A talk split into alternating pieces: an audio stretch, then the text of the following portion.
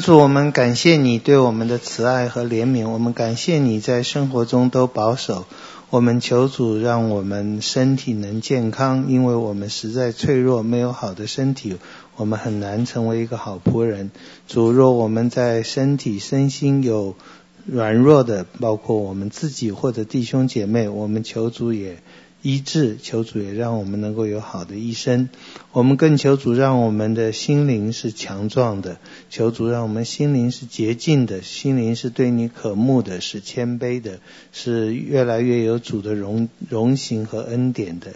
我们求主也让我们在有你美好的时候，我们能够更记得我们的本相，我们是蒙恩的人。谢谢主，奉耶稣的名祷告，阿门。好，我们一起来看。加拉太书第五章，加拉太书第五章，加拉太书第五章第一节，基督释放了我们，叫我们得以自由。啊，好，这个释放和自由呢，呃，意思是一样的意思，释放。我们比较不熟悉另外一个翻译，就是解放。呃，共产党他们很喜欢用这个哈。那么自由很难理解，但是从释放那里，从负面的我们可以理解，就是从一种被捆绑做奴隶的状况中，成为就是不是奴隶，不被捆绑。啊，如果你们念政治哲学，那个自由的意义，或者念哲学政治呃自由意义有很多讨论的，包括积极的和消极的。呃，就是消极的自由，我比较喜欢，或传统自由主义者也比较喜欢，就是不被不被那个非法的事情约束，那个叫做消极的自由，就是只要我没有犯法，我可以做我想做的事情。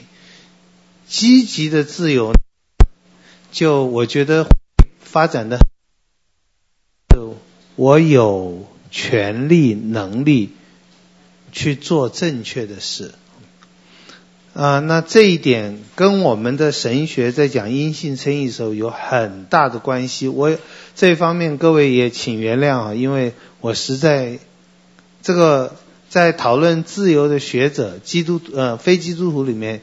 没有没有谈这个事情的。你今天谈自由这个观念从哪里来？这个做法从哪里来？那么有不同的讲法。有些基督徒，包括加尔文中的，会说是从清教徒开始，但是这个学术界不大支持，而且证据很稀薄。那么有人说喜欢讲资本主义，就是自由发自由市场的，或者说。呃，共和政治的会说，这跟以前日耳曼民族的风俗有关系。就日耳曼民族是一个比较不受限制的民族，这个说法我也不怎么同意哈。就是到底自由，自由是怎么产生的？甚至自由的观念是什么？呃，我们中国的历史里有自由这个字，但是绝对观念不清楚。我甚至觉得中国基本上应该是反自由的。中国人要的是秩序，中国人要的是规矩，中国人要的，尤其在军权之下或者父权之下，我们并不丝毫不鼓励个人和自由啊，这我们我们并不鼓励。那有一点这是讲到自由的，但是那些文字上都很少。呃，到近代的时候，胡适之先生他说。自由的意思，他想的倒很妙哈。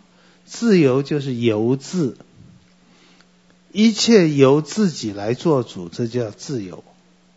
一切由自己，就是不是被父母或者是书本或者是老师或者是君王，不是被社会的风俗传统所限定的。呃，从这个角度来讲，我们中国人现在还是不自由啊。就我们中国人不太不太知道自己要做什么，要做什么都是爸爸妈妈要我做什么，那么要做什么都是国家民族要我做什么，呃，为国牺牲啊，为这些，就是我们大家想的都是很冠冕堂皇的。那甚至在教会里面，自由这个字也不是一个好字，自由就是随便嘛，就放纵情欲嘛，啊，就不对的。呃，可是我自己一直想，如果神给我这个机会，我也没有这个能力，但是如果能够呃给机会去做一些研究的话，我认为，我不敢说整个的政治的传统，我认为人类的自由的观念，真正自由观念，是从加拉太书来的。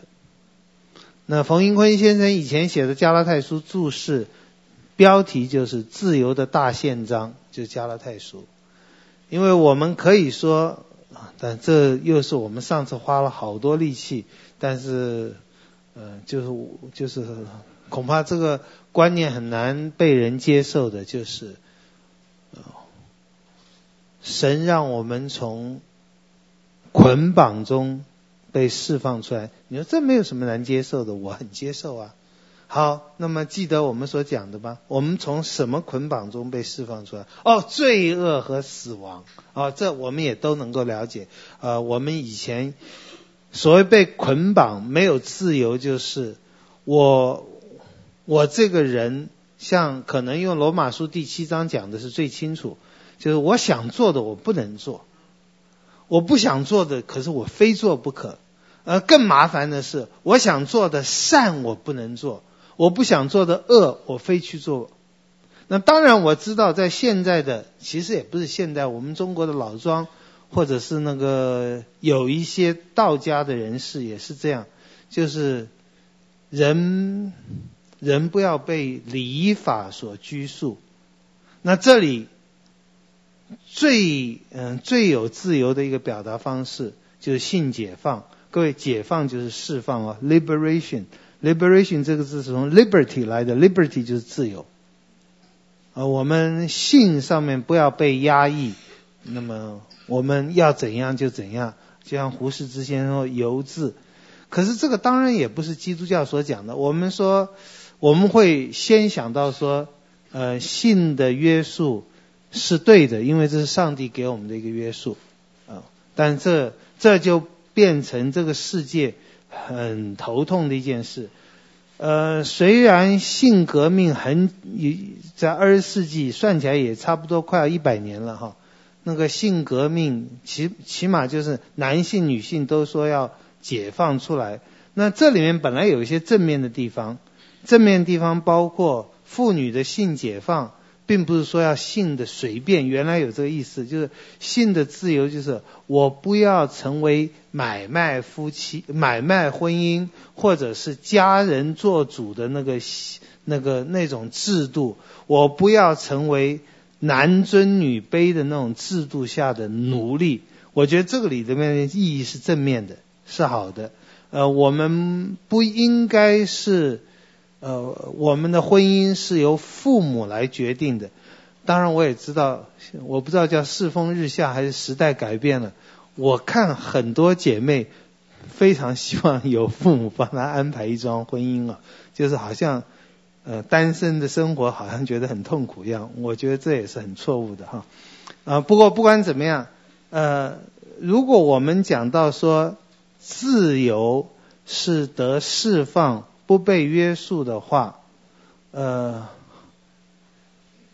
我们我们基督徒会很正经八百的讲，我们的自由是不被罪恶辖制，我们的自由是不被。死亡的威胁辖制，这个你在加拉太书都看得到，你在整本圣经也看得到。我们被一个东西不是一个好东西压制得很厉害啊，譬如说死亡让我们非常害怕。那么加拉太呃希伯来书讲一样的话，要释放那些一生因怕死而为奴隶的人。我们很害怕，我们是奴隶，奴隶一天到晚就在一种惧怕的心。这个是加拉太书和罗马书都有讲的吧？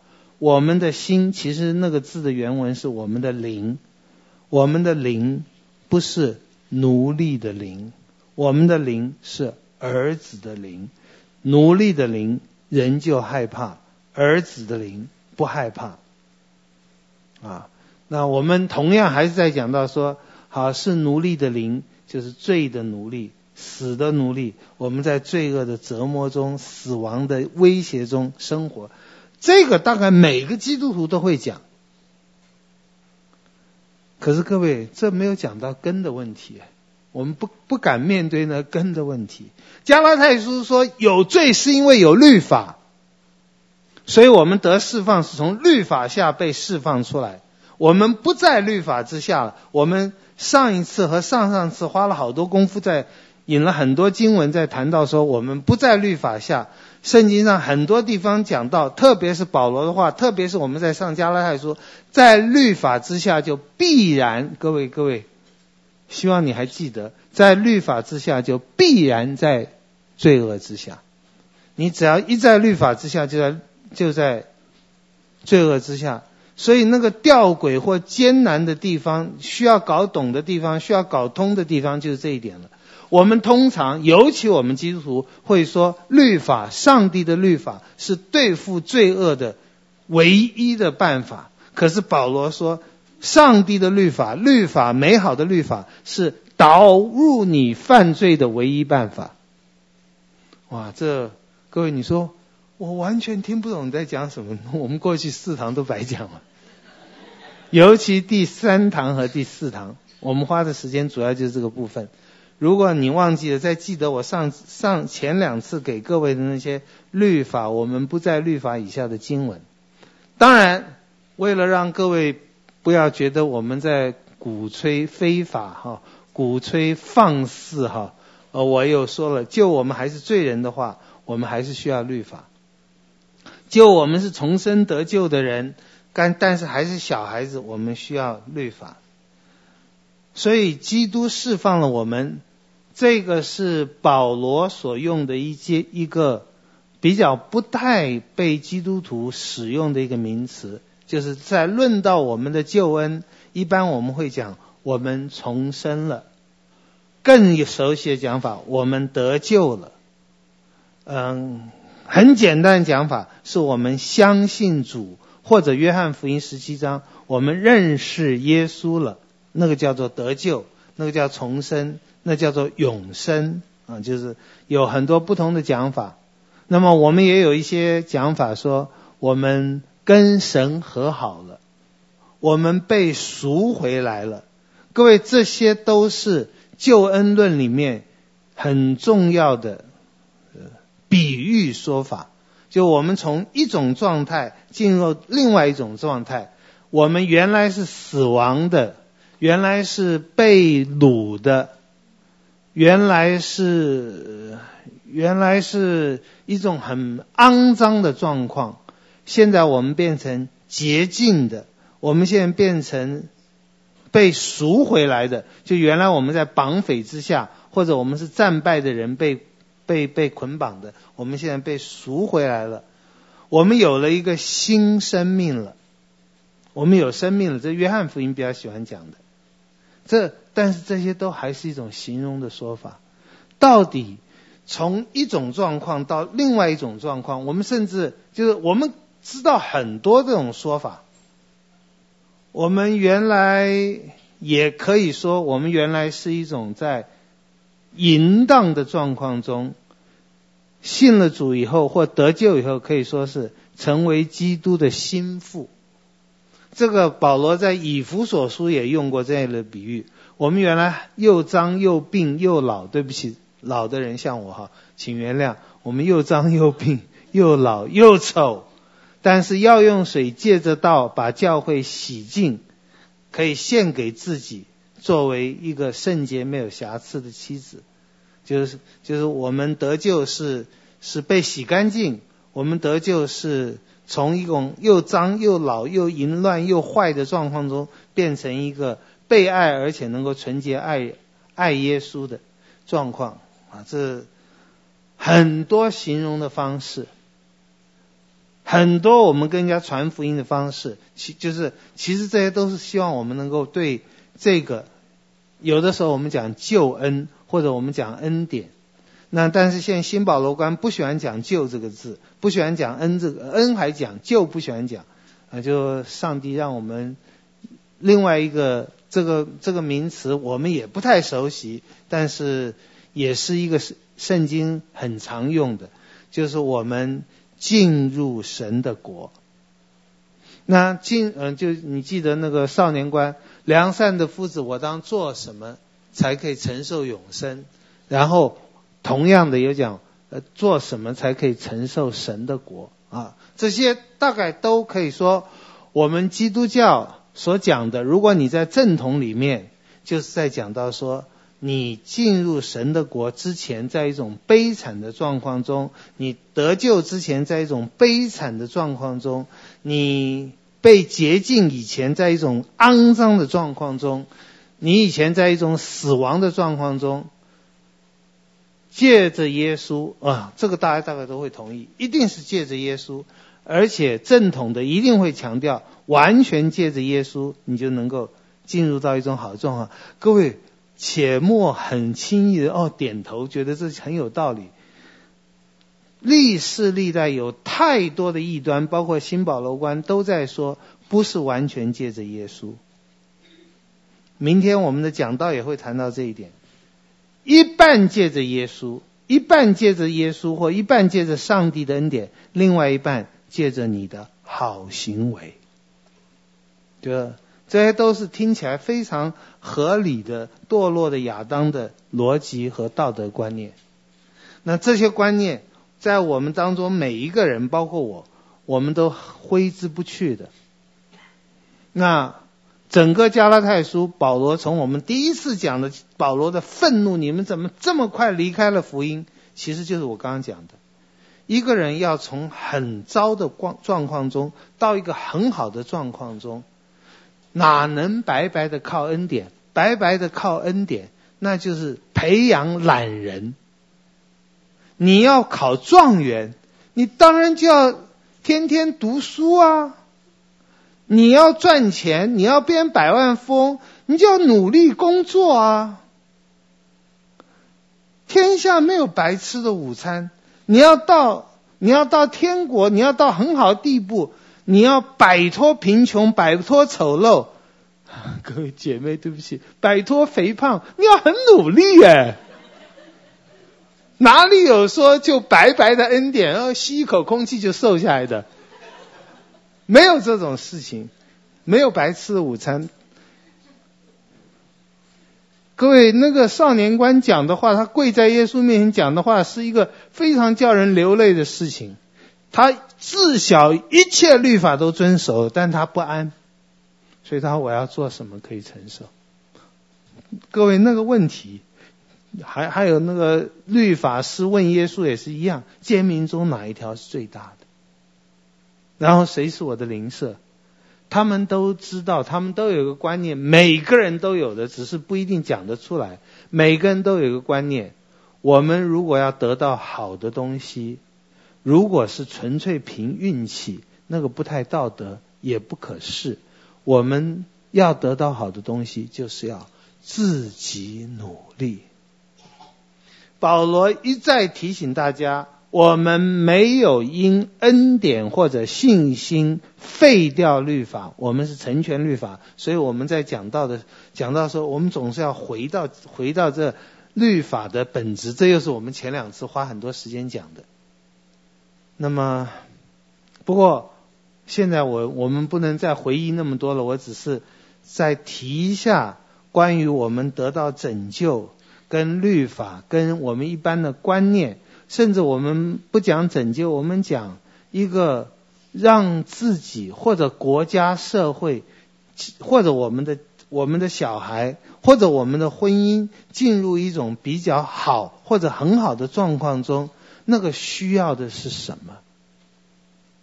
就一般中国人，甚至我前一阵看叔本华这个德国大哲学家也是讲。需要有努力，需要有聪明，然后他说最重要的需要有运气。你你你你你要生活的好就要运气，可是运气是我们基督徒不相信的。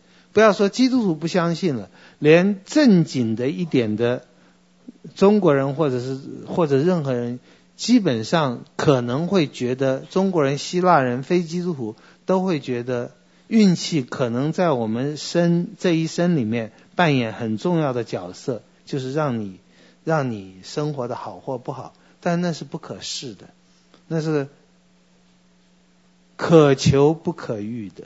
你可以求，不可以遇。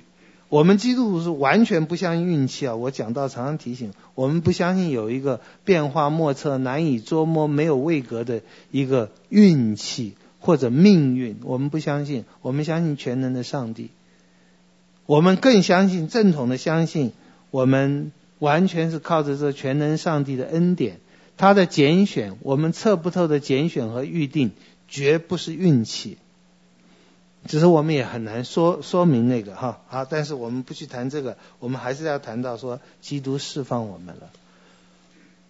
这一个讲法，我也不知道保罗在想的时候想到了什么，是不是跟就是你去查圣经字典，释放这个字在新新约里面，liberate 或者赎金，付一笔钱叫一个被海盗或者是。在战争中被敌国俘虏的士兵或者将军或君王，让他能回来，那么一笔赎金，耶稣是那个赎金，我我们是在魔鬼的手下，我们要被释放出来，是不是跟罗马的当时的文化有点关系，叫我们得自由？那么，但是我始终觉得很可能。圣经谈到释放和自由的时候，或谈到任何一种描述得拯救的一个教义或说法的时候，恐怕都跟以色列人出迦南有关，呃，出埃及有关系。以色列人在埃及是为奴之家，是被奴仆的恶、法老的恶所辖制住的。所以在以赛亚书讲到他们。第二次的蒙拯救，第一次就是从埃及到流奶与蜜之地，不再做奴隶，让我的百姓，让我的儿子不再侍奉你，侍奉就是做奴隶的工作，不再做奴隶的工作，做我的儿女。那么这一个这一个观念是深深在摩西的，在以色列人的心里面。我也很遗憾，这个观念。在近代，曾经我觉得一般人都不太知道，我们中国人更是，包括中国基督徒也不太去想，我们得拯救是跟以色列人在埃及出来差不多。我自己感觉到对这个观念印象在近代最深刻的是美国的黑人，美国的黑奴的黑人灵歌，还有他们给小孩男生所起的名字。比较少像一般讲 John 啊、Paul 啊，或者是这些新约的名字，很多是旧约的名字。我是因为呃以前喜欢看 NBA，所以马上想到有个 Isaiah Thomas，有个 Moses Malone，Moses Isaiah，我不知道现在还有没有，现在可能都是回教徒了，Muhammad，我我不知道为什么，我想可能跟黑。黑人，尤其他们在棉花田里工作的时候，所以你想到那些黑人灵歌，Go down Moses, tell old Pharaoh, let my people go。就他们是被捆绑的，他们要得自由。那个各位对不起了，不应该扯这么远，但是要得自由又是什么意思？我也不知道美国的黑人那个时候想要得自由，有多少是要回家。各位，你把得自由跟回家会连在一起吗？这又是圣经的一个描述。这是希伯来书十一章的。这些人，他们在找一个家乡，或者他们在找一个神为他们所预备的城。各位，找家乡，一个人找家，居然跟得救也是一样的意思，或者说也是一种得救的描述方式，或者说要进一座城。这也是得救的一个描述方式。你要想要找家，神称为你的神才不以为耻；神被称为你的神才不以为耻。这些观念都相当的复杂，都是我我自己觉得心生敬畏，也很喜悦。就是哇，神要我们来了解他这个伟大的救恩，描述的方式可真是多，夫妻的关系、亲子的关系、亡国然后希望复国的关系这种描述方式，找家的。那么，如果从神这边来讲，我们在找一个家；从神这边来讲，就是浪子的比喻，神在找他失去的东西。我不知道有多少人，这个马航的事情让我们想到上帝在找那个 lost sheep。我是常常在那里想，我们在找，这是上帝的东西，我们没有找到，那不是我们的马航，我们都觉得心里很 lost。那么当我们找到，会多么欢喜快乐。那么各位，对不起，就再再提一个了。你知道得救像抢东西吗？神救我们像像强盗吗？圣经描述耶稣像小偷，因为他是夜间的贼。圣经也描述耶耶稣或者我们像强盗。你说哪有这么这么荒唐？有，耶稣说人进到壮士的家里，把他的家具要抢过来，你要比他强壮。我们抢抢救任何一个灵魂，我们都要比魔鬼强壮。但是那个观念是不是错了？你怎么能抢别人的东西？理由你要记得，那个壮士家魔鬼家里的家具不是魔鬼的，那是上帝的，他要把它抢回来。这都是救恩。这个救恩里面，哈，我们好可怜。那个可怜的，恐怕最可怜也最可悲的。就是斯德哥尔摩症候群。什么叫斯德哥尔摩症候群呢？就是被伤害的人、被捆绑的人、做奴隶的人、做囚犯的人、被非法的囚禁、非法做奴隶、被虐待的人，就是每一个世人。他们在魔鬼的手下，或者他们在罪恶的手下，或者他们在律法的手下。当有人来救他的时候，他跟魔鬼一起合作打这个人，这叫斯德哥尔摩症候群，就就历史上好多过好多次这种事情。那么我觉得我们中国的民族性也常常是这样，我们对虐待我们的统治者常常是喊万岁的，就常常为了自保，我们会有这种奴性。以色列也是这样，当当他在在被拯救出来的时候。整个过程里，他们不断的想要回到埃及，重新做奴隶。各位，很不幸的是，今天很多基督徒很多时候想要重新做奴隶。他想，他觉得我那时候的光景比现在好。这句话是何西阿叔那个荡妇回到丈夫那里去说的话。但是很多时候是。得救的人想要回去到没有得救的状况中，我那时候状况更好。很多时候，我们不断的联合魔鬼来打击拯救我们的，或者上帝的使者，包括保罗在加拉太书所面临到的这些他所生的儿女，而背叛了他，他就不是背叛他，背叛了上帝，离弃了那起初借福音呼召你们的上帝。好，得自由了。那他现在说站稳了，那个站稳的意思就是好像你们要要回去了，你们要回去再请那个那个恶劣的主人把你的手绑起来了。好，那么我们今天不是这样讲，但是我一直在那提。那个恶劣的主人，主要应该是指着律法，不要再被奴仆的恶挟制。你说我们不要被罪挟制，这个很容易了解；我们不要被死亡挟制，这很容易了解；我们不要被邪恶挟制，这也很容易了解。然后有的时候我们在呃生活里面也说，你不要被恶所胜，以善胜恶。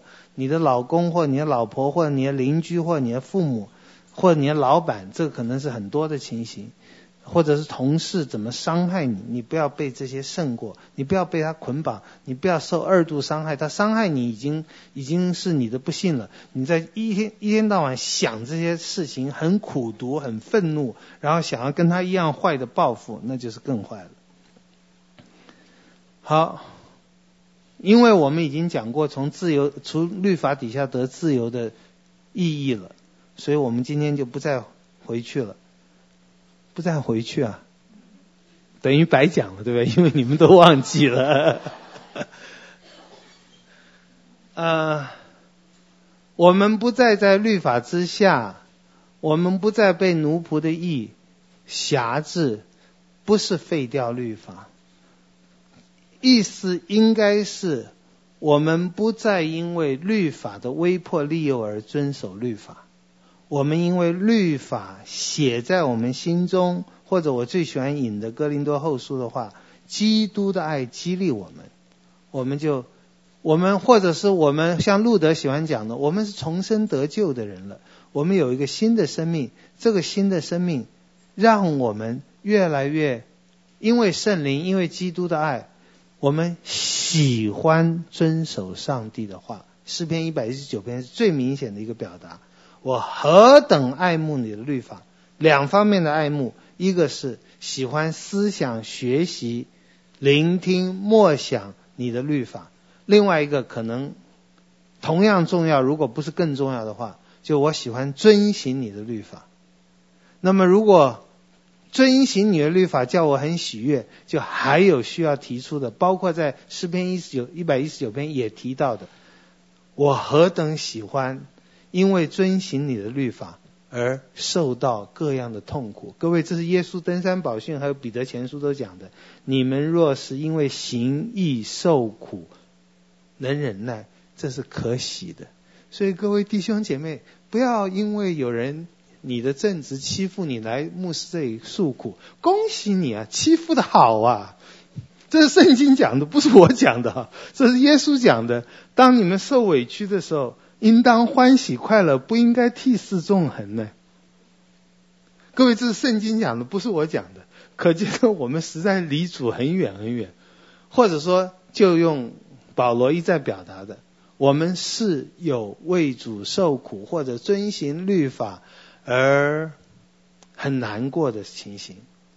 呃，遵行律法，不管是那个难行，或者行了反而遭到恶报的那种痛苦。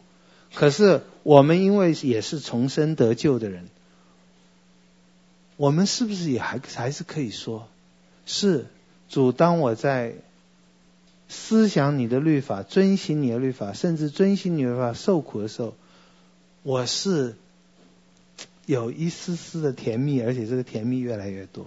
我不知道，我希望你我们每个人都有，就我我们在。这种苦中产生的甜，好，但是我们常常想要回去。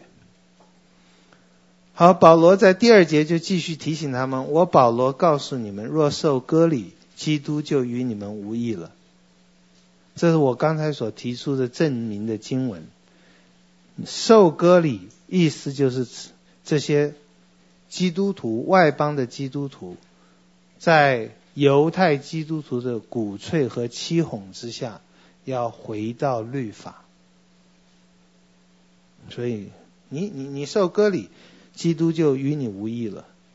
那那么新保罗官说这句话就是说成为犹太人，其实应该不是成为犹太人而已。你不必成为犹太人，你只要回到律法之下，就基督与你无异了。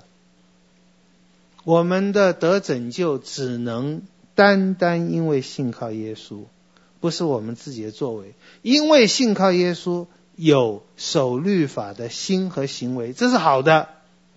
但是这些不足以叫我们称义，这我们也从第一堂就开始讲过了哈。我在指着凡受割礼的人，确实的说。这个凡受割礼的人，应该就是加拉太诸教会里面的外邦基督徒，因为受了犹太人的影响，他们就再去受割礼了。这好像保险一点啊！这个，嗯，我信耶稣了，但是我也受割礼，那么我也守安息日，我也守洁净的法，那么这样我两个都守了。上帝如果要说凭恩典得救，我有恩典有耶稣；上帝如果说凭好行为，我也有好行为。各位，那就像你一个男生跟任何两个女孩子说，我也要环肥，我也要验瘦，我两个都有了，你们两个满意吗？当然都不满意。我们只能有一位主。生活中有很多事可以兼得，事实上可能在主以外每件事我们都可以兼得。事实上，也许我们走十字架道路，我们在这个世界上就非常的自由。但是那个走十字架道路，单单认定耶稣，那个是丝毫不能打折扣的。如果有人觉得受割礼行律法，我们可以安全一点，那么这我们以前也讲过好多次的，为什么在律法之下？是痛苦的，因为律法的要求是完全的。为什么在福音之下是幸福的？因为福音替我们做成了一切。律法一切的要求，福音替我们做成了。你原来是奴隶状况中，好不容易耶稣把你赎回来了，你现在又开始进入高利贷了，欠债。你欠行全律法债，这一点保罗在这里讲，其实雅各书雅各也是这样讲，啊，要行就要全行，律法是不可以有一点疏忽的。你们这要靠律法称义的，是与基督隔绝，从恩典中坠落了。嗯，所以各位你要想一想，靠律法称义。靠律法，我们已经讲过了，讲过多次了。人间要称义，要被称为一个好人，要被称为一个义人，要被称为一件好事，就是靠律法，没有别的了。你的行为符合道德的法则、道德的律法、宗教的法则，就是一个义人，就是一个好人，就是一个正直的人。可是为为什么上帝说这不算呢？因为你不够完全，你要称义，上帝要的称义是完全的。你要靠律法，就是靠你自己的肉体来遵行律法，你是跟基督隔绝。嗯，好，就我们的人性来讲，我们仍然需要，即使重生得救的人，我们需要律法的管制。这个是就是说，我们还是罪人，所以我们需要律法的第一用、第二用都还是需要。但是。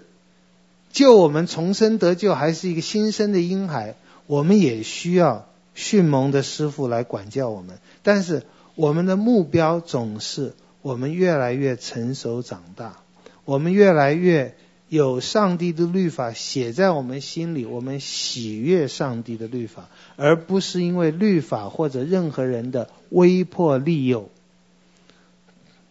如果是律法写在我们里面，那就叫自由。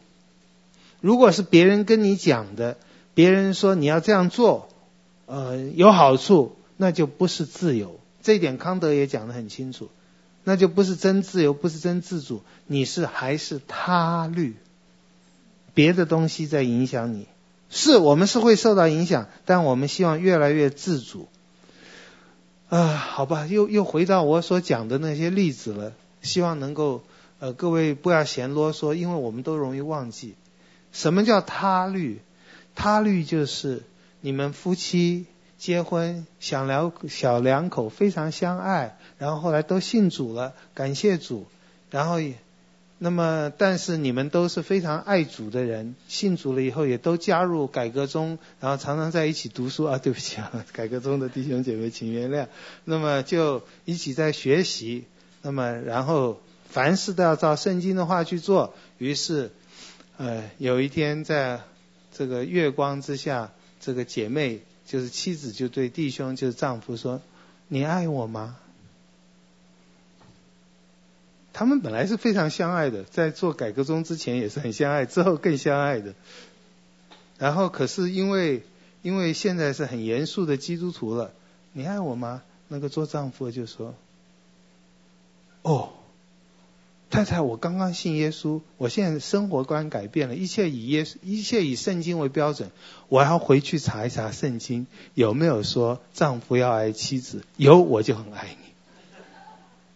各位，这就叫他律。然后他找不到，就打电话问牧师，问改革宗的牧师。那么牧师，你这个笨蛋，当然要爱嘛。那根据圣经的哪一段话？哦，以弗所书几章几节？你们做丈夫要爱妻子。哦，他就很高兴跟老婆讲，我很爱你。太太当然高兴了一点，但是还是很生气。你怎么等这么久才才说你才说你爱我？哦，因为我刚才找到你为什我为什么爱你？就是以弗所书说的。各位，这就叫做他律。即使是上帝说的，都叫他律，必须是上帝的律法在你写在你里面，你喜悦这个律法。我能够形容的只有到此为止了。就就是用比较属灵的话，就是我们生命改变了。用圣经的字眼，就是那个律法写在你的心里，是你生生就是是你的人的一部分，你喜欢了。我们现在罪人的痛苦就是。我们我们信主，所以我们知道律法的美好，但是我们还在肉体之中，所以我们又还喜悦犯罪。其实我觉得非基督徒也还有这个挣扎，所以我对罗马书第七章那个我的解释是：所有的人，不管基不基基督徒、非基督徒，我觉得都有这种挣扎，只是基督徒挣扎更厉害了。好，我们不要靠着律法，那是一种坠落，那是一种远离上帝。不要以为那是一种爱主。好，这里我们一方面在讲神学，其实另外一方面就在讲伦理了。就是对于整个呃基督教界的软弱，就是我这我常常发这个牢骚了。我们在神学院里面，在讲堂里面，在一切听到的，大概都是一种叫人疲倦的道德主义和律法主义。你们要奉献，你们要相爱。你们要读经，你们要祷告，我们都在讲的。你们要传福音，你们要发挥你们的影响，都在讲要求，完全没有提到上帝给我们的恩典。有人略略提一下恩典啊，这是信仰的初阶，我们要进到更深了，以至于他们不是初阶没有，他们是根基都没有了。各位，你每次想到上帝律法要我们。所做的，包括爱神爱人，包括一切永远不能废弃的这些伟大的、光辉的、高贵的诫命，你就一定要求主的爱，求主让我更认识你的救恩、你的权柄。所以，我们要让基督徒成为一个好基督徒，不是拿律法的恶加在他们身上，那是堕落或者坠落。虽然那是很正常的。各位，同样我，我当然我们又不能不完全不讲律法，甚至可能我们需要很多，只是我们始终自己讲的人自己要有个认识，我们是靠着恩典。你讲的可能一直在讲律法，但是你有一个认识，我们需要靠着恩典。就包括十一奉献，包括侍奉等等，我都，哎，各位，对不起，我真是很遗憾啊！你来问我这些问题的时候。大概也是这样，大家都不敢问我，大家都有答案了。问康老师，他一定说都可以。我没有说都可以，但是我的确希望给你自由。我希的确希望你不是他律。我的确希望你是因信称义。我们不是没有律法，不是没有规矩，但是我希望你是越来越成熟长大的。好，第。第五节，我们靠着圣灵，凭着信心等候所盼望的义。靠着圣灵，凭着信心，我觉得啊，对不起，这两个话差不多是一样的意思。就是如果你不懂圣灵是什么，呃，圣灵的意思就是凭信心。如果你不懂凭信心是什么意思，凭信心就是靠着圣灵。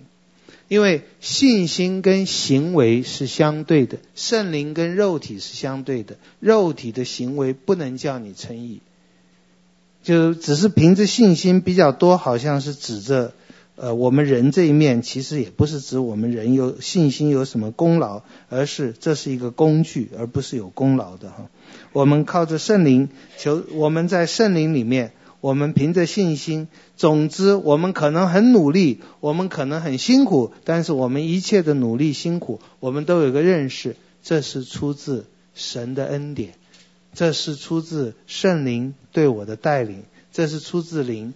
靠着神的灵方能成事，所以各位不要把圣灵限制在某一种特殊的状况中，神魂出窍的状况中。没有圣灵是我们在吃饭、在搭捷运、在在在走路，在每一件事上，我们都需要有的那种那种谦卑、喜悦、仰赖主的态度，而且是积极，呃，非常积极的。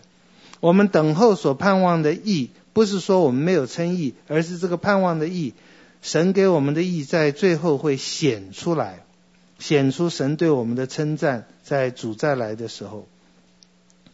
而且我们在等候这个的时候，等候这所盼望的义的时候，我们一定也因为圣灵在我们心中的工作，让我们知道我们是有指望的，我们的指望是不会被消灭的。等候这个字，你看圣经里面。尤其我们等主的再来，耶稣在讲等主再来的时候，等候非常的积极，不是守株待兔的等，不是坐在那里没事干。呃，前前几天我也是跟一位改革宗的呃姐妹有一点交通，那么在网上，在在在呃在在网上交通，嗯，他他是他们上林慈信老师的课。我觉得大家都有个错误的观念，很容易有，即使是我们是改革宗了，还是会有这个错误。哎呀，那我们就一切都是靠主，我们什么都不必做了。各位，这是错误的。我们一切靠主是对的，但一切靠主不是我们什么都不做，因为主的工作会在我们身上显出来的。你需要的是更大的谦卑和圣灵给你的光照。你越是努力的在做。你越是会把荣耀归给主，你越是努力的在做，有了成就或者失败，为什么会越把荣耀归给主？因为你在做的时候，你知道你是依靠他在做的。各位，这就是一种属灵的操练了。我们常常想的还是一样嘛。我越是自己努力，我越是在努力，那个功劳就越是我。越是主在做，我就越什么都不必做。就这观念实在是很错误。就是其实正统的改革宗的或者基督徒或 Protestant 都不会这样，包括清教徒，包括加尔文加尔文的日内瓦都是非常积极努力在工作的。他们在积极努力工作的时候，事实上他们也在积极努力的在在家庭或者是婚姻的生活中享受的时候，他们。他们都有一种强烈依靠上帝的那种态度，这就是靠靠着圣灵，凭着信心哈。好，第六节，原来在基督耶稣里受割礼不受割礼全无功效。这个受割礼不受割礼，照我刚才的解释，就不是割一刀的问题了。保罗所讲的应该是守律法不守律法全无功效，但是这样讲。又当然是太容易引起人的误解了，所以他就还是用受割礼不受割礼。就是我们没有反对守律法，我们非常积极鼓励人守律法，但是一定是在恩典之下，一定承认，就算在恩典之下，我们的律法也不能叫我们称义，都是基督。受割礼不受割礼，守律法不守律法都没有功效。你是道家的。你是信解放的，你不要律法，不能叫你得到任何的功效。这个功效，这个功效的意思就是，我想是就是让你活得好。守不守律法都不能叫你活得好，放纵的生活不能叫你活得好，那个严格律法的也不能叫你活着好。那我们怎么才活得好？就有信心的生活了，灵里的生活了，靠着圣灵，这一点都不神秘。就是依靠上帝的。这里也不是说没有操练的，我们有很深的操练的。唯独使人生发仁爱的信心才有功效。嗯，我说功效啊，就是生活的好，这也是圣经里面讲的哈，在生命记，整个生命记里都有哈，包括生命记里面第生命记第六章二十四节，我想我上这个课常常引这一节经文啊。二十四节，耶和华又吩咐我们遵行这一切律例，要敬畏耶和华我们的神。遵行律法的目标是什么？使我们常得好处，蒙他保全我们的生命。好处和生命都可以把它了解成好的生活。好的生活可以把它了解成永生，或者约翰福音讲的神儿子的生命。人有了神的儿子，人有了儿子就有神，就有了生命。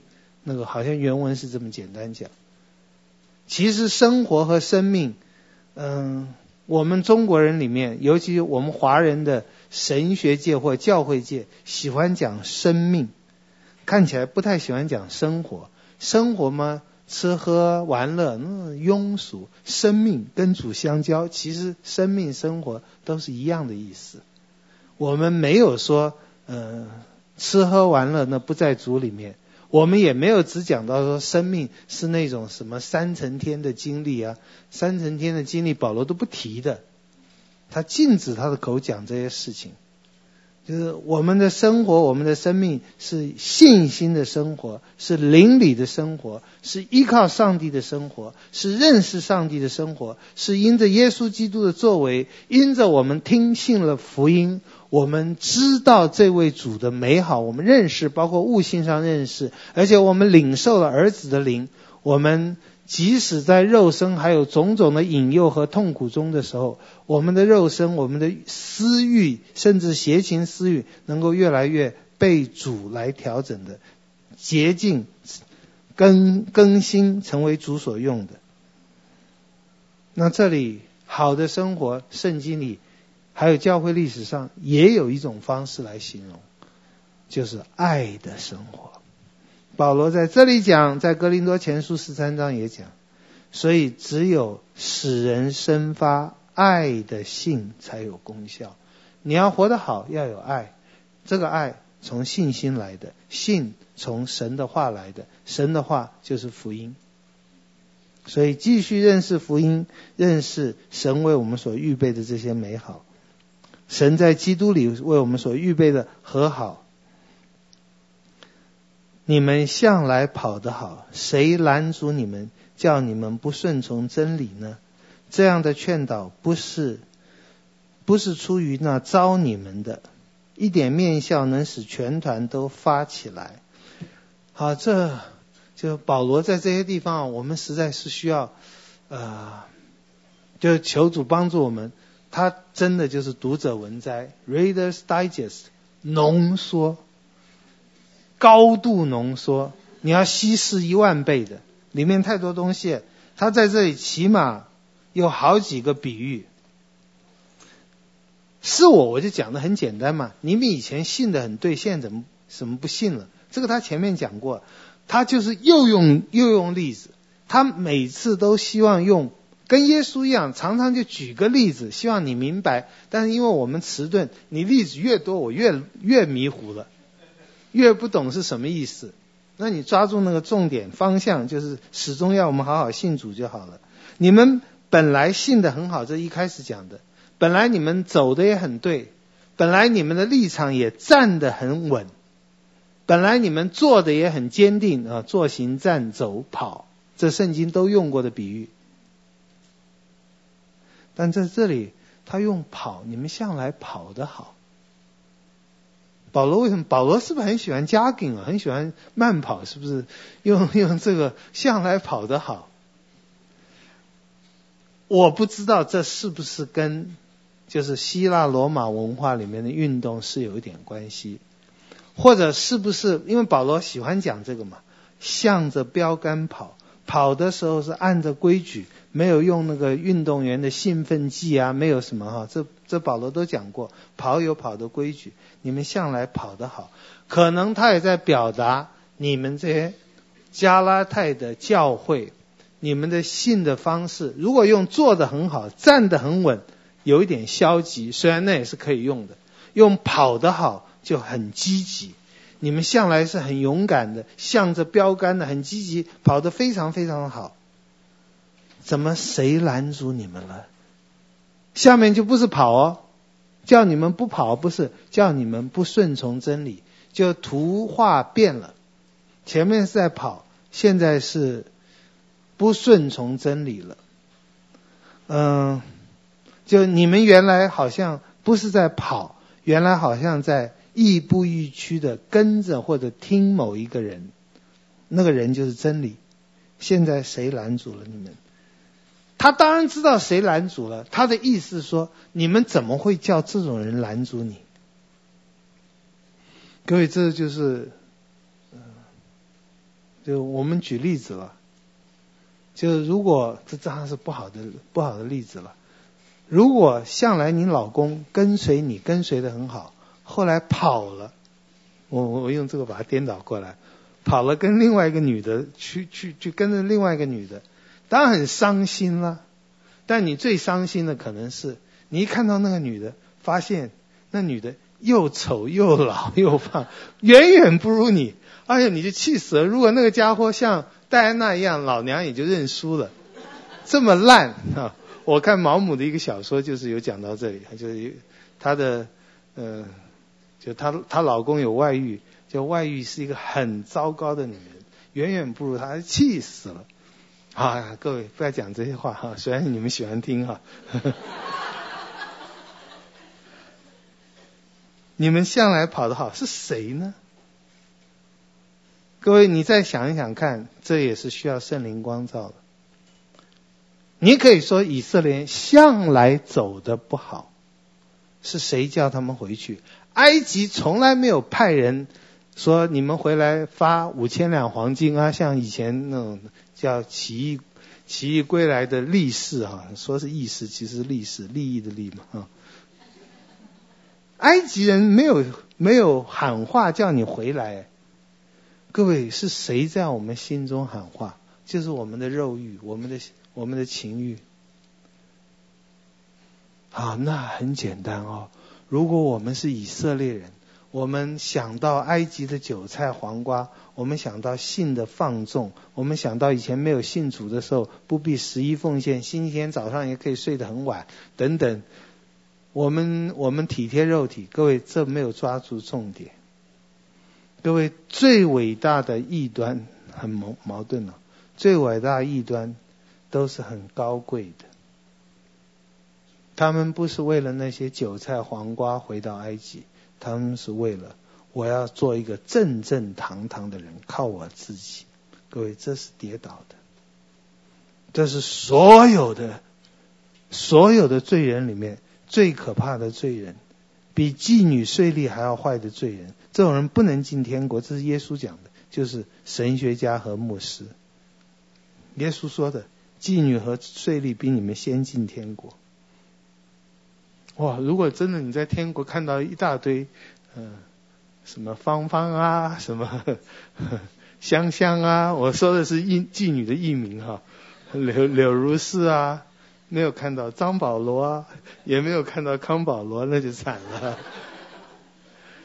理由是我们把律法当做我们的主了，或者这是一种骄傲。谁拦阻了你们？好，原来是跑，后来变成拦阻，后来变成不顺从，就是他的形容方式。然后他又用了一个字劝导。这个劝导你要把它想成那个各位你要想哈，一个推销员在你家里跟你讲要你买滤水器啊，要你买什么呃健康食品啊，那个劝导常常很有效啊。嗯，他在讲，哎呀。这这个女士，我看你的皮肤稍微泛泛泛泛白泛泛什么一点，呃，很粗糙。这这我们有一种保养品，这样的劝导不是出于神的，对不起。不过你们很喜欢听啊，好好，不讲不讲不讲这个，这样的劝导不是出于那招你们的。他用这个字可能也跟圣灵有关系，因为圣灵这个字劝导应该是圣灵的工作，圣灵会让我们更认定耶稣的。一点面笑能使全团都发起来，你看又又变了一个，在运动场上跑，在跟随，在教室里听劝，现在是厨房了。一点面笑能够影响全团，那也许我们今天会讲一点辣椒酱或 XO 酱能让这顿饭吃得很好吃。面笑不是只有指着坏的意思，有的时候耶稣讲的时候就是一种影响力。不要想成一定都是坏的意思，这里当然是一个坏的意思。第十节，我在主里很信你们，必不怀别样的心，但搅扰你们的，无论是谁，必担当他的罪名。这些我们就不去细讲了。弟兄们，我若仍旧传歌里，为什么还受逼迫呢？这句话其实有很多讨论，但是我想我们也不去讲它。它的意思就是，如果他传歌里，就不会受逼迫。十字架讨厌的地方，就是让我们人没有任何可以夸口的。律法叫人喜欢的地方，就是你说律法叫人喜欢，是的，对高贵的人，对不想悔改的骄傲的罪人，律法是叫人可以夸口的。十字架叫我们没有可以夸口的。那么恨不得那搅乱你们的人把自己割绝了。保罗这个双关语，你应该看得出来嘛？啊，那些搅乱你的人，一天到晚拿把刀要割你们，要让你们受割礼，让他自己把自己割死算了哈。就是保罗讲的。好，我们休息一下。我们看加拉太书第五章第十三节，弟兄们，你们蒙召是要得自由。嗯，各位我我看很多的神学生蒙召就是成为奴隶了哈，就就觉得非常痛苦了，然后。其实我们蒙召是得自由，也不是做神学生而已。神呼唤我们这些人，神呼唤以色列人在埃及，呼唤他们都是要给我们自由，给我们给我们的美善的能力。哈，好，对不起，刚才我漏了讲哈，就是我觉得我们现在得到自由，基本上还是消极的自由，就是我们不被定罪。积极的，就是我们有那个能力行善，那个还是不是很完全，或者还差得远嘞。但是我们消极的，能够不被不被上帝定罪，有一个很平安的良心，那是在今生都有的。不过这是我以后希望能够去把这个观点能够讲得更清楚。我们在这里就不去多讲哈。得自由，呃，得自由，不要被定罪。得自由，不要被控告；得自由，能够我们为所欲为的行善。这个这个恐怕是要等很久的时间，但是不是没有哈？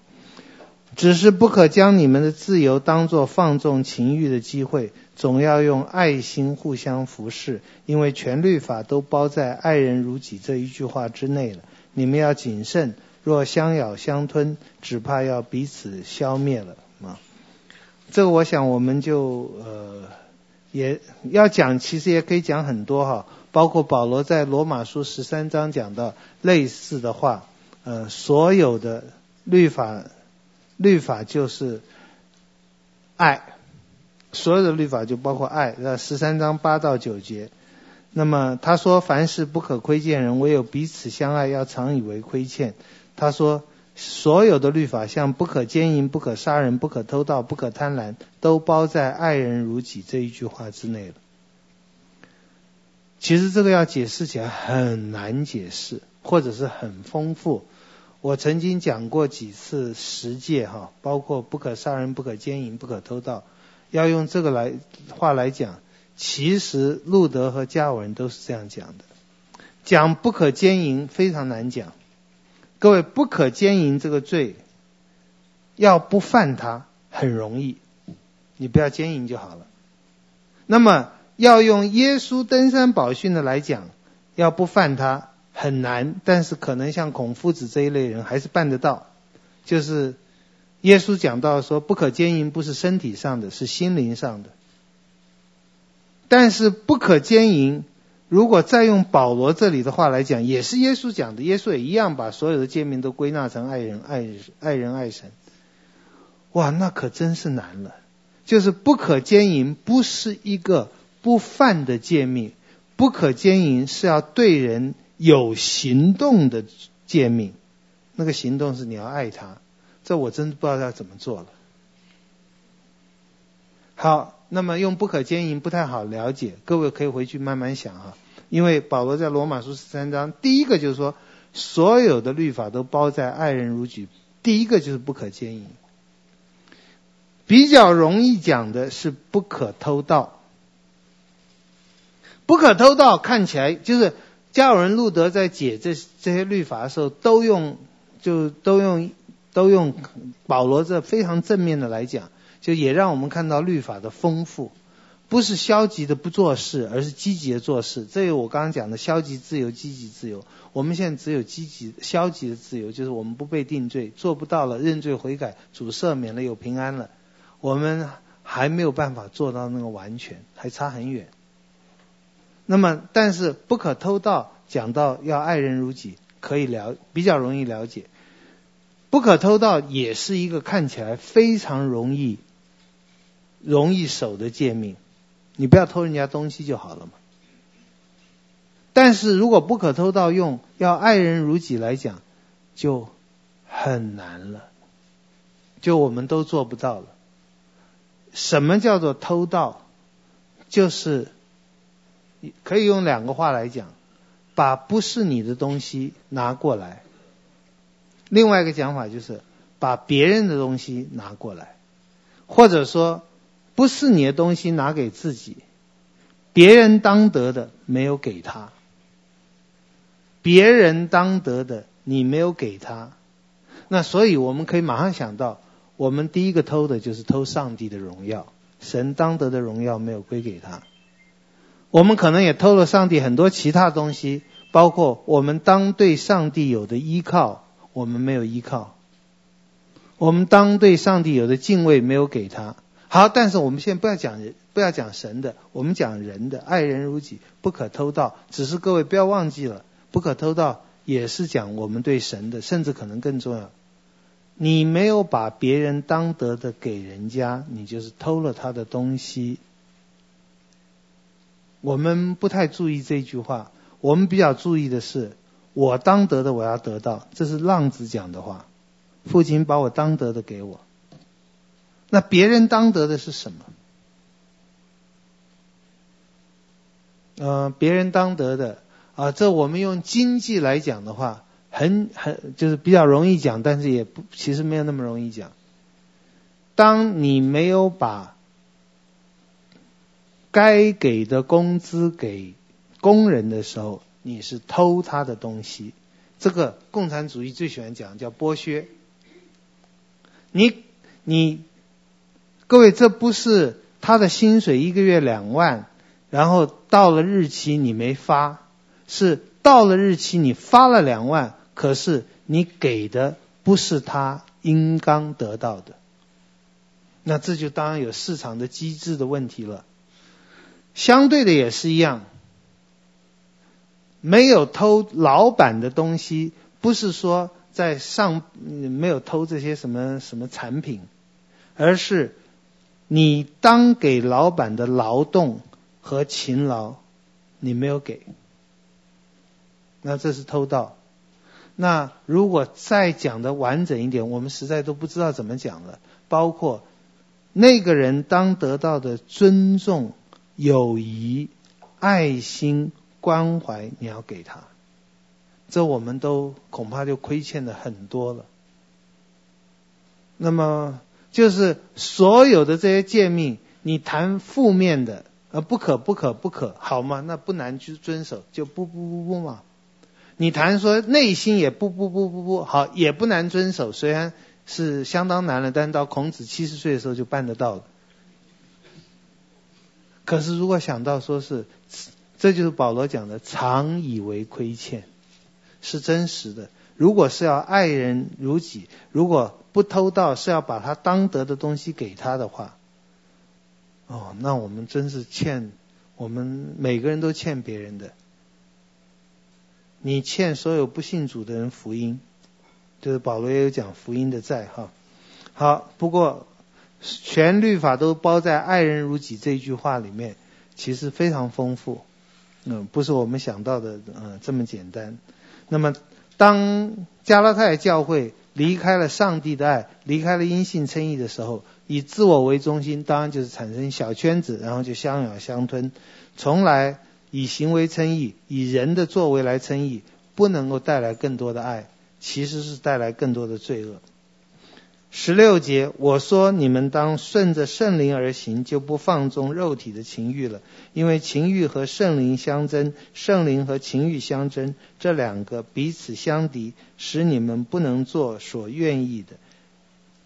但你们若被圣灵引导，就不在律法以下。这我们上次引过这句话。你在你被圣灵引导，就不在律法以下了。也就是说，你要在律法之下，就没有圣灵的引导了。这话很可怕哎。好，情欲的事都是显而易见的，就如奸淫、污秽、邪荡、拜偶像、邪术、仇恨、增进、记恨、恼恨、恼怒、结党、纷争、异端、嫉妒、荒宴、呃醉酒、荒宴等类。我从前告诉你们，现在又告诉你们，行这样事的人，必不能承受神的国。好，十六节到二十六节，简单的讲，应该就是灵域之争。就是我很遗憾的，就是大多数的新约学者，包括冯先生说，不是灵域之争，是在描述信主以前的状况。我们现在已经没这个状况了，我们已经进入新时代了。我们没有那种争执，实在，我我觉得这是非常荒唐错误的解释。虽然这是很流行的一个解释，他们这样解释，除了我觉得他们也是有很深厚的希腊文的基础，但是他们 miss 的整个的全全图。另外还有一个，这也是时代的风潮，或者是任何一个时代的风潮。风潮是什么？人没有那么可怜。任何一个时代的人都觉得人没有那么烂。基督教保罗把人写得太烂了，不堪我们要救人脱离这种可怕的描述。但是这些经文讲，我觉得是有这个争执的，而且我们在信主以后，这种征战是更严重的。我们当然可以靠着主，好，但是各位这一类的经文哈，就是基督徒信基基督徒的生活从哪里得到力量？对我来讲是一个很长期的困惑。对我来讲，比一些难解的经文，或者是难解的神学观念，包括三位一体啊、预定论，还要更痛苦的是，因为那些东西就是啊，我相信嘛，我虽然不不太明白，我相信或我很不明白，我相信，然后可能慢慢明白。可是这些生活里的事，不是将来就明白，是每天的痛苦哎。每天我的生活不圣洁，每天我的思想污秽，每天我都有这些，而每次就是这一点，就是我是很强烈的，这一点可能很多人也很强烈，但是我也不知道是不是很多人一点都不强烈，我都不知道你在说什么。我觉得我很好啊，就那我就不知道说什么了哈。就是我觉得良心的控告是一件恐怖的事。而我认为应该每个人都有的，但有些人好像比较比较比较圣洁吧，这样哈，没没有那种征战。好，要怎么样？就我们又回到罗马罗马书第七章，我真是苦啊。那我们熟悉那段话，但是我不知道你觉得你生活中是不是常常有这种共鸣？哦，真是好苦哦。那么如果你有，事实上你应该有的。你就应该更在圣灵、在福音、在因信称义里得得到恩典了。我有很长一段时间，那个时候我觉得我看尼托生的写法，其实跟冯英坤先生的，虽然尼冯先生不同意尼托生的讲法，但是其实他们是殊途同归。尼托生的写法就是正常基督生活里面的，我也跟很多人讲过了，就我们怎么圣洁。那么尼托生在解罗马书的时候，虽然他是解罗马书，但我觉得原则也在解加拉太书，看起来解得非常好。我第一次看我也非常高兴。我们怎么称义？我们怎么成圣？我们怎么得胜？尼托生很强调的一点就是不要挣扎。那么他几乎是在说顺其自然，但他没有说顺其自然，因为自然是坏的。他说顺着圣灵。那么什么叫顺着圣灵呢？那么在罗马书第六章就开始讲哈。罗罗马书第六章、第八章，还有加拉太书第五章，这里都在讲基督徒的生活。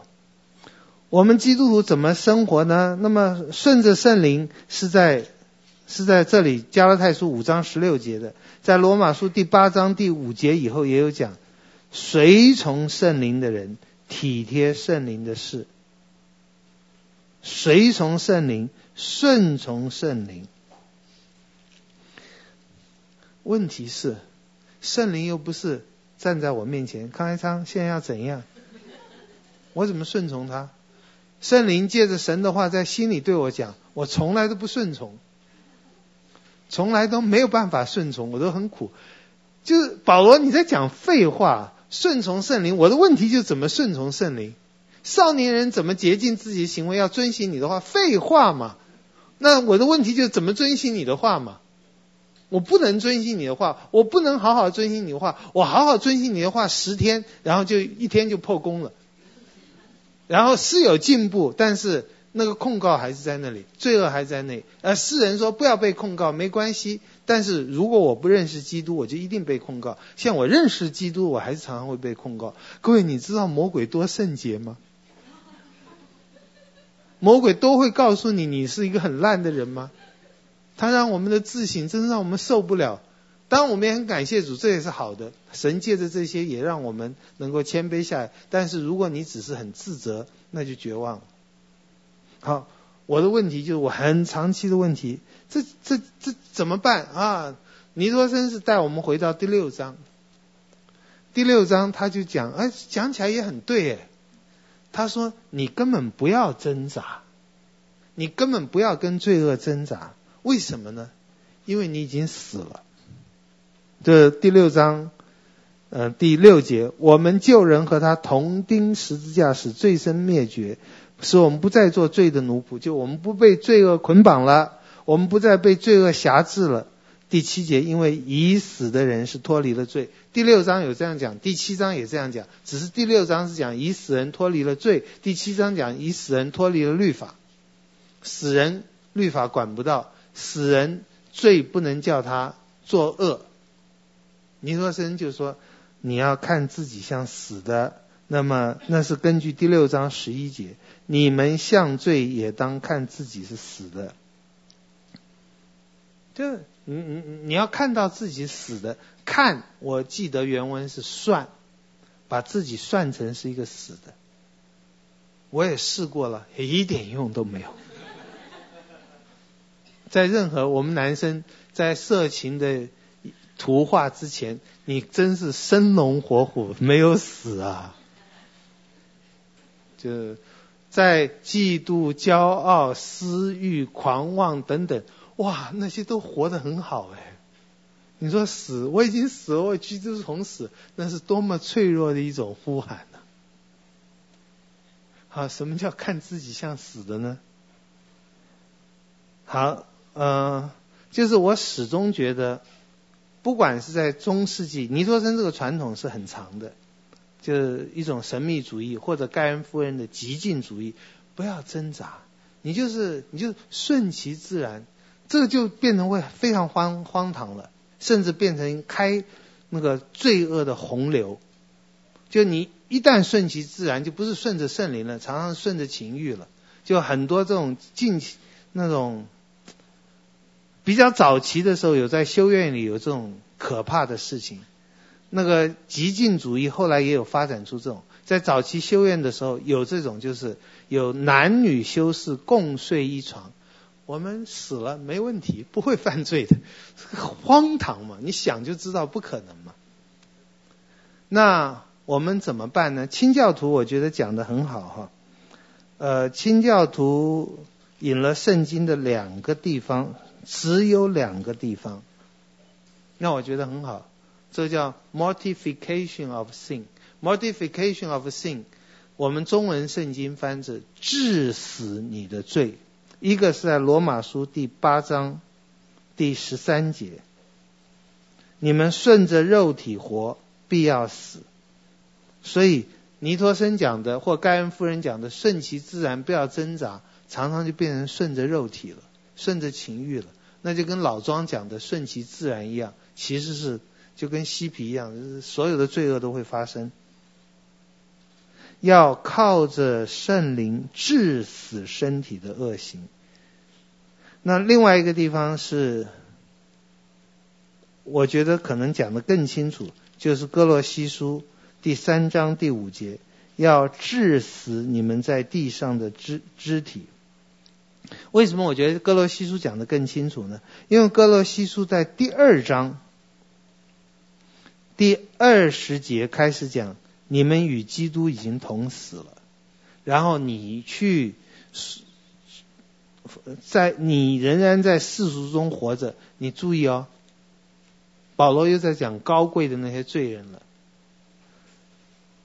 你们脱离了世上小学，其实这世上小学还是基本上，我认为是指着律法。为什么人在世俗中活着？你想在世俗中活着是什么？我们一想到在世俗中活着，马上世俗中应该就是世界。你在世俗在世界中活的，就是体贴肉体，就是吃喝嫖赌，就是放纵情欲。错了，世俗固然有放纵肉体的，世俗也有禁止肉体的，而这是属灵的或所谓属灵的基督徒最容易犯的病。这样的人很可贵，很宝贵，但这样的人如果被提醒了还不听，那就是教会最大的害群之马了。因为这是用高贵的思想引人堕落的世俗，那种高贵的世俗就是不可拿、不可藏、不可摸等类的规条。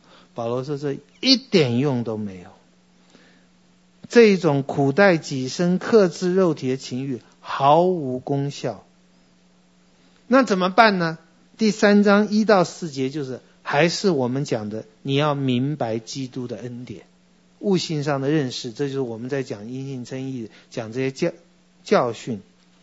但是不是只有教训，就是我们还有，就是生活中你躲都躲不掉的这种折磨了，就是操练了。所以成圣的生活，基督徒生活或灵里的生活，不是什么顺其自然，不是说没有征战，有，但是我总是相信主。认识主，认识主的奇妙恩典，感恩的生活，但是我们还是有很多的堕落和失败，我们就攻克己身，叫身服我了。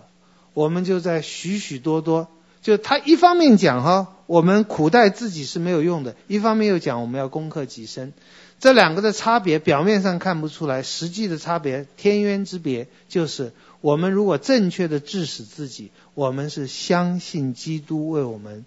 死了，就是这个“死”字。我们相信基督为我们死了，为我们成全了一切恩典。在这种感恩、有信心、有盼望、有有仰望圣灵的心智之下，归荣耀给主的心智之下，我们在每天的征战中，各位虽然很凄惨的，我自己常常觉得，哎呦，我这一辈子真是怎么这么惨呢？怎么浪费了那么多光阴？怎么做了这么多错事？怎么还在犯同样的错误？怎么还在还在受这么多的痛苦？啊！但是总的来讲，哦，我是感恩的，我是感恩的，而且是有盼望的。那么，我想加拉太书讲的也是类似的事情。加拉太书类似在讲到说，我们过一个我们的生活是有这种征战。所谓顺着圣灵，实在就是这是最简单的字，你没有办法再把它律法化了。好像你要 key in 什么东西，就会有什么结果，没有的，就是一种凭信心的生活了。顺着圣灵而行，有信心而行，认识基督的恩典而行，这样就不放纵了。这是一个理想的状况，这是一个神带给我们在基督耶稣里面，在圣灵里已经成全的恩典。但是，把它实现出来，却还是我们这一辈子的操练。情欲和圣灵相争，圣灵和情欲相争，彼此相敌，使你们不能做所愿意的。这个其实意思应该是，你们是做了，但是你们就一直在征战中，做得不顺。做的起起伏伏。那十八节是把上面这两节做一个提醒，你要知道你不在律法之下，你你你你不奸淫，不偷盗，不怎么样怎么样，不怎么样怎么样，不是律法对你的威胁和提醒和警告，主要不是，主要是基督的恩典对你的感动。当然，律法的那些提醒也是有它的必要。好，情欲的事就像这些。那么这些事情呢，也也有人可以分析的很仔细哈。嗯，我比较觉得，呃，被提醒的是三个，一个是争竞，四个吧，争竞、忌恨、恼恨。那么就是比较。比较你觉得没有关系的事，那个奸淫、污秽、邪荡啊，或者嫉妒啊，这些我们觉得是，我们知道是罪恶，但是争竞、忌恨，尤其是恼怒，就情绪上的失控，我们也没有说愤怒一定是错误，神有很多的愤怒，艺人有很多的愤怒，但是这些都是出自你自己的。行这样事的人，啊，他不是说有这样个性的人，他是说行这样事的人，因为行多了就有这样的个性，有这样个性就会行出来。我们在世上，就我们继续在主的恩典里面，顺着圣灵，靠着主的恩典，凭着信心去操练去对付。我这样解是传统的解释，就是现在学者通常不大接受。传统解释就是。我们这一棵树，不仅是我们的教会或这个世界，麦子稗子在一起。我们这一棵树，实在有的时候也很难分，这到底是你结的果子，到底是那个白雪公主吃一口就啪倒地死的，还是富士的苹果？就是我这棵树到底是好树还是坏树？各位，我的意思说，你们到底是小魔鬼还是小天使？看不太出来，而有的时候很天使。有的时候很魔鬼，就我们在征战，我们就求主让我们的天使或者神儿子的形象越来越显多吧。那么天使的形象就是二十二节圣灵所结的这些果子。那么这些果子，他说没有律法禁止，很奇怪，他用这个字哈，他这样用的意思，我想应该也是再一次提醒，虽然有那么多很尖锐的。批评律法的话，其实不是反对律法。律法和福音不是冲突的，在前面不是讲过了吗？律法跟神的应许是反对的吗？断乎不是。那里的应许就是福音，不是反对的。这里路德有的时候讲的话也叫人会误会，好像他很反对律法，没有，那都是上帝的话。律法不是反对这些的，这是，但是这的确是圣灵结出来的果子，结出来的美好的果子。我们这些哈，包括仁爱就是爱啊，喜乐、和平、忍耐等等，这些是什么呢？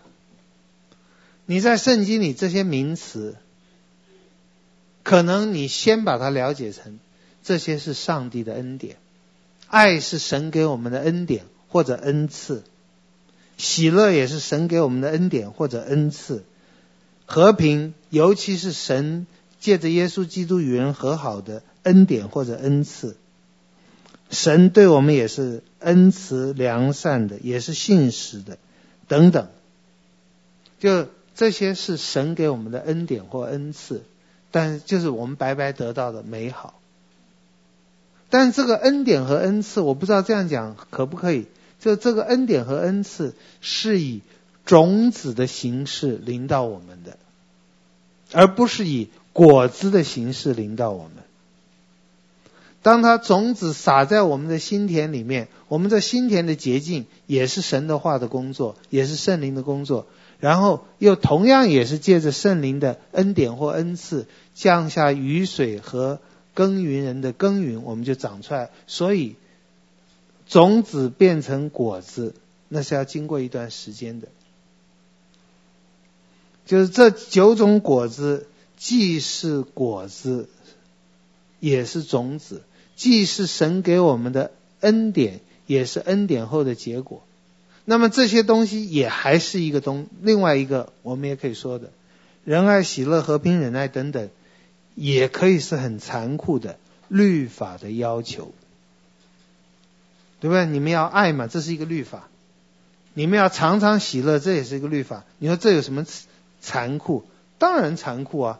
当我笑不出来的时候，你还说你要喜乐，这不是很残酷吗？你要忍耐，这不是很残酷吗？我忍不住的时候，你不但不鼓励我，还要说你要忍耐哦，这是神给我们命令哦。我喜乐不出来的时候，不但要我喜乐，还要说你要常常喜乐。都不知民间疾苦才会讲这种话啊！所以你看这些经文，就是在生活的应用里面，既是果子，又是恩典，又是律法。呃，我们看可以看得很丰富哈。好，第二十四节，凡属基督耶稣的人，是已经把肉体连肉体的邪情私欲同钉在十字架上。这句话又是什么意思呢？如果照字面了解，那真是就太好了。如果我们克制肉体，就是跟耶稣一起钉十字架就好了。那么，可是我们怎么回到两千年跟耶稣一起钉十字架呢？所以显然一定是一个比喻的方，比喻的说法。比喻的说法是什么意思呢？我的解释，传统的正统的解释就是，我们要得胜，总是还是记得，我已经与基督同钉十字架，或者这还不够好，基督为我钉了十字架，基督为我钉十字架，完全是他做的。当我信他的时候，就我好像跟他同钉十字架，好像实在是真实的。我们能够老我的死，就完全建立在这件事上。这件事上的实现，那要等到主再来，但是已经在实现的过程当中了。啊，我们继续二十五节，靠着圣灵得生，就当靠着圣灵行事。圣灵让我们重生得救，圣灵也让我们继续长大。不要贪图虚名，彼此惹气，互相嫉妒。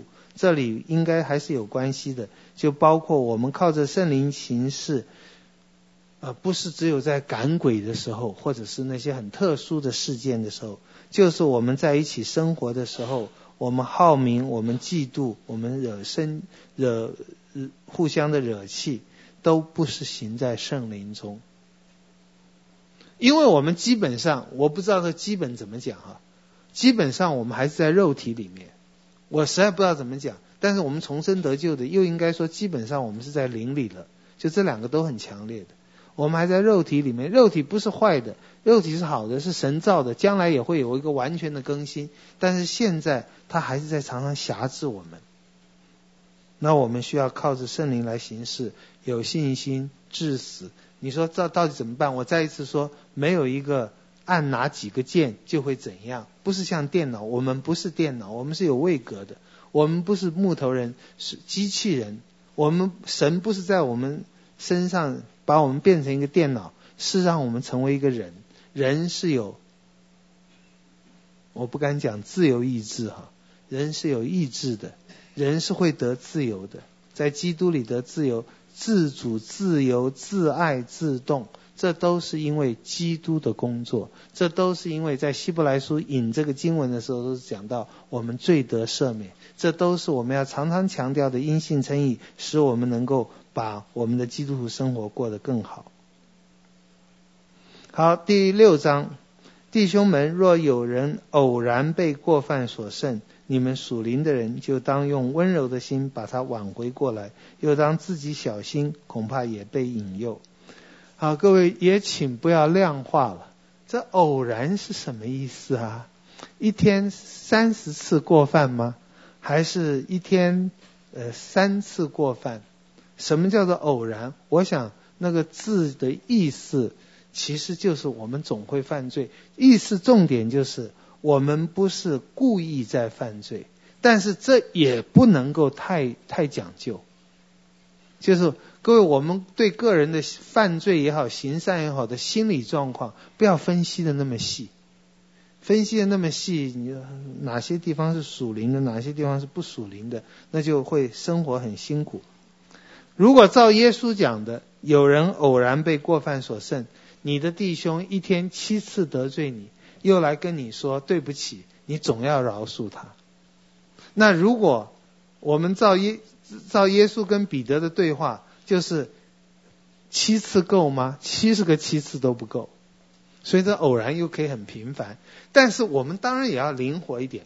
如果你的老婆或老公一天七次得罪你，而且天天一个礼拜七天都得罪你，一年五十二个礼拜都得罪你，你也要想一些办法来停止这些事。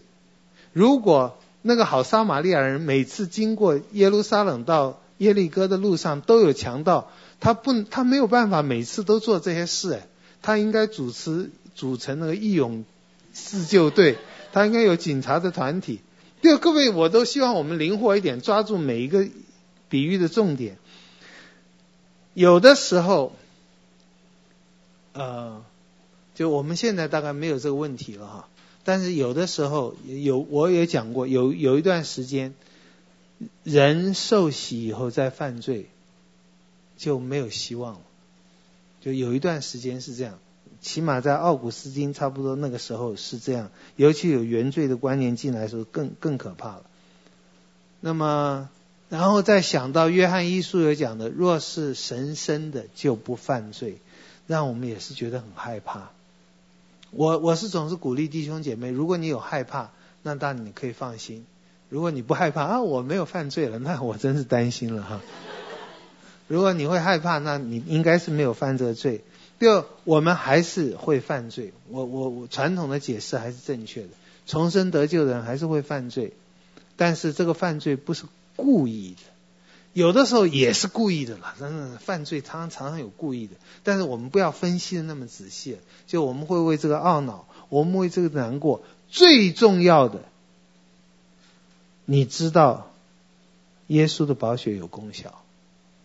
各位，这有的时候你是会忘记的，有的时候魔鬼是会叫你引一些经文，叫你觉得不可能。这牧师也有自杀的，华神也有学生前几年自杀，我不知道是什么原因。我想自杀的原因大概都是他觉得有太丢脸的罪恶了。各位，这我们每个人都有。这每个人都有，这也是我们常常会被魔鬼挟制的地方。我们所有的虚伪痛苦也都从这里出来，所以我们又回到最基本的：我们被上帝的赦免，我们被上帝赦免，我们被耶稣的宝血遮盖了。好，你们属灵的人就要用温柔的心把它挽回过来。哦，温柔的心，就这样有点耐心，要柔和。但是什么叫做温柔的心呢？怎么把它挽回过来呢？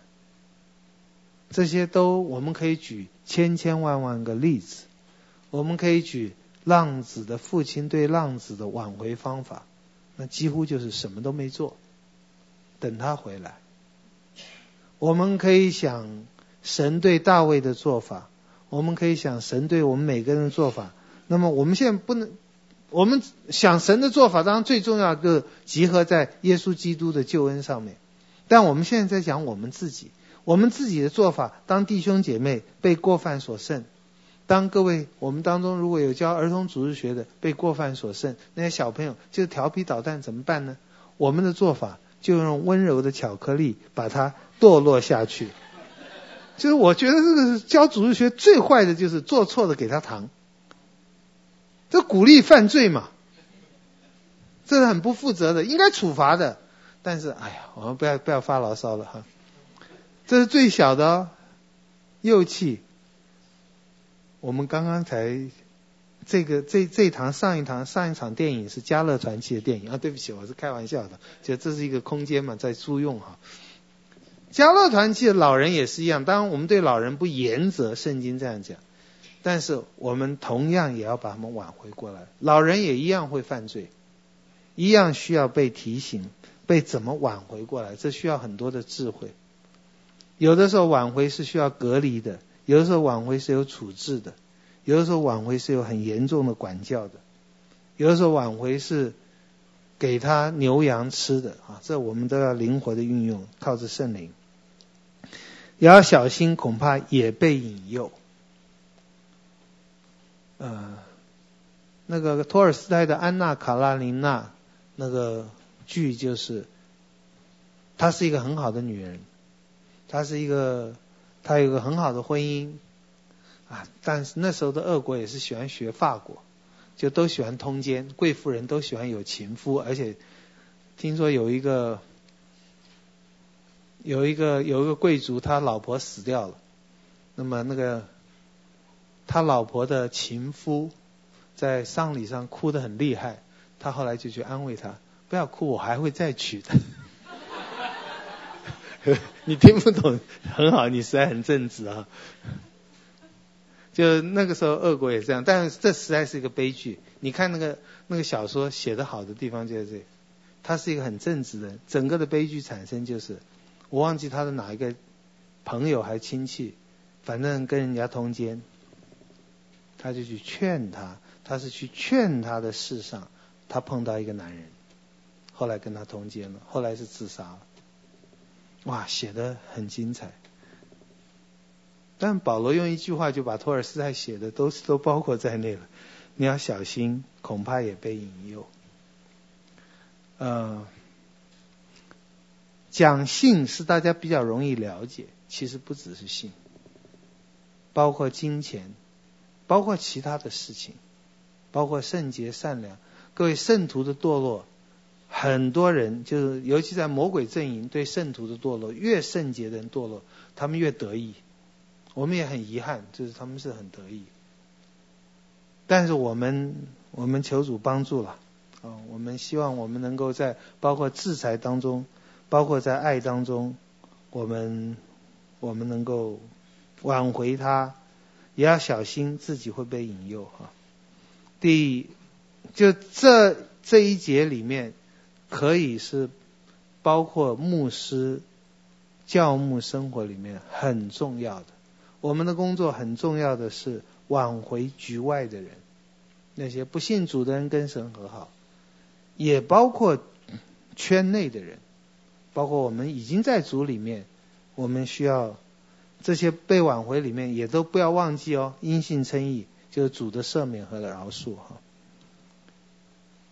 你们个人的重担要互相担当，如此就完全了基督的律法。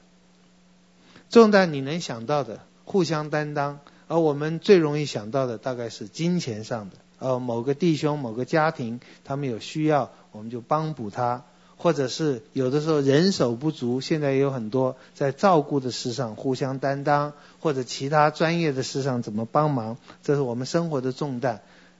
可是我们看。看圣经，看到今天加拉太书，我们今天要结束了。你应该可以看得到，重担应该最基本的是指着律法。不管耶稣说劳苦担重担，或者是前面讲到那个恶，或者这里讲到重担，也就是律法给每个人不同的职职责和和任务，我们需要彼此的扶持。这是教会的生活。所以他下面讲，这就完全了基督的律法。基督的律法是什么呢？就是爱。你要用爱来彼此的扶持，没有废掉律法。人若无有，自以为还呃自己还以为有，就是自欺了。那么这可能是在指着觉得自己可以承担的人，或者觉得自己可以不要过教会生活的人。这些都是仍然是就是比较高级的属灵人，其实就是很危险的。我们非常需要我们觉得我们看不起的教会的弟兄姐妹来对我们的扶持哈，因为我们没有，我们我们需要的是，我当然我们需要救恩啦，当然我们需要基督啊，当然我们需要圣灵啊，当然唯独基督啊。但是如果你唯独基督的话，你就一定有基督的身体，有那些烂的人，他们一定可以帮补你。有的时候在教会里也是，呃，在家庭里也是这样。有些做丈夫的看不起自己的妻子，有些妻子看不起自己的丈夫，觉得自己都很能够承担。哎呦，我们其实是无有的哈。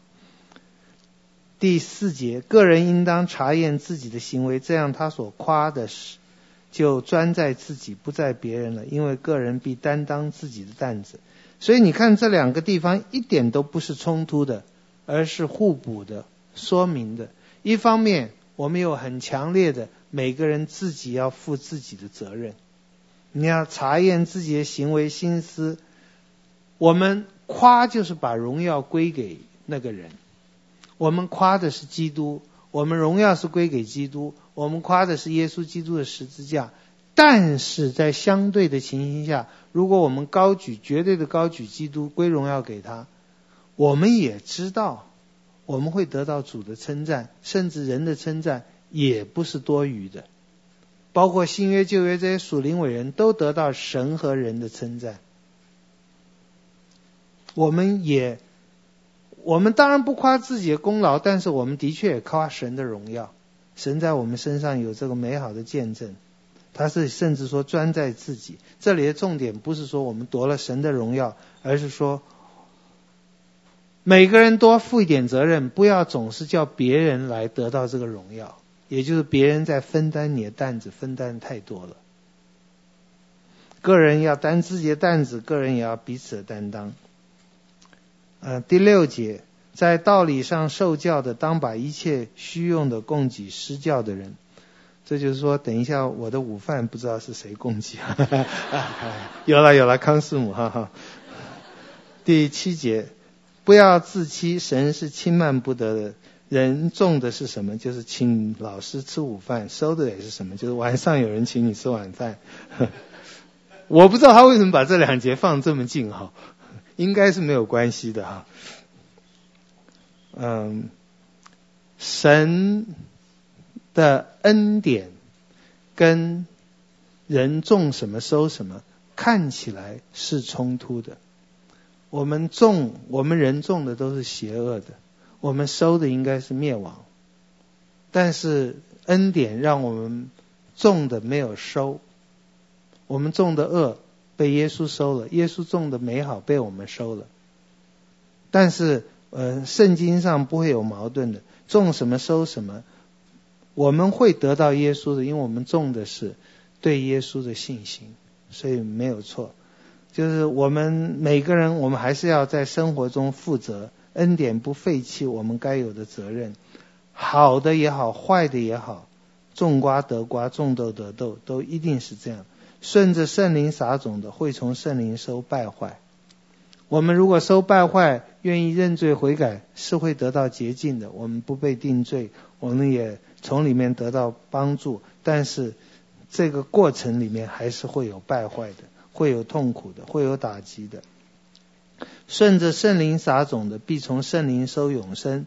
不管是你自己攻克己身，不管是你自己的操练，或者是你对教会弟兄姐妹，或者你对外邦人，或者是神在你工作、家庭各样的给你的重担、给你的恶，你顺着圣灵在这里面生活，神会让你的生活有丰富的收获，不只是在将来。在永生里面，嗯、在主来的时候，在我们现在的生活里面，我们就可以收到永生。永生从来不要把它看到将来在天上的生活，永生是神儿子的生命，永生是现在就有的。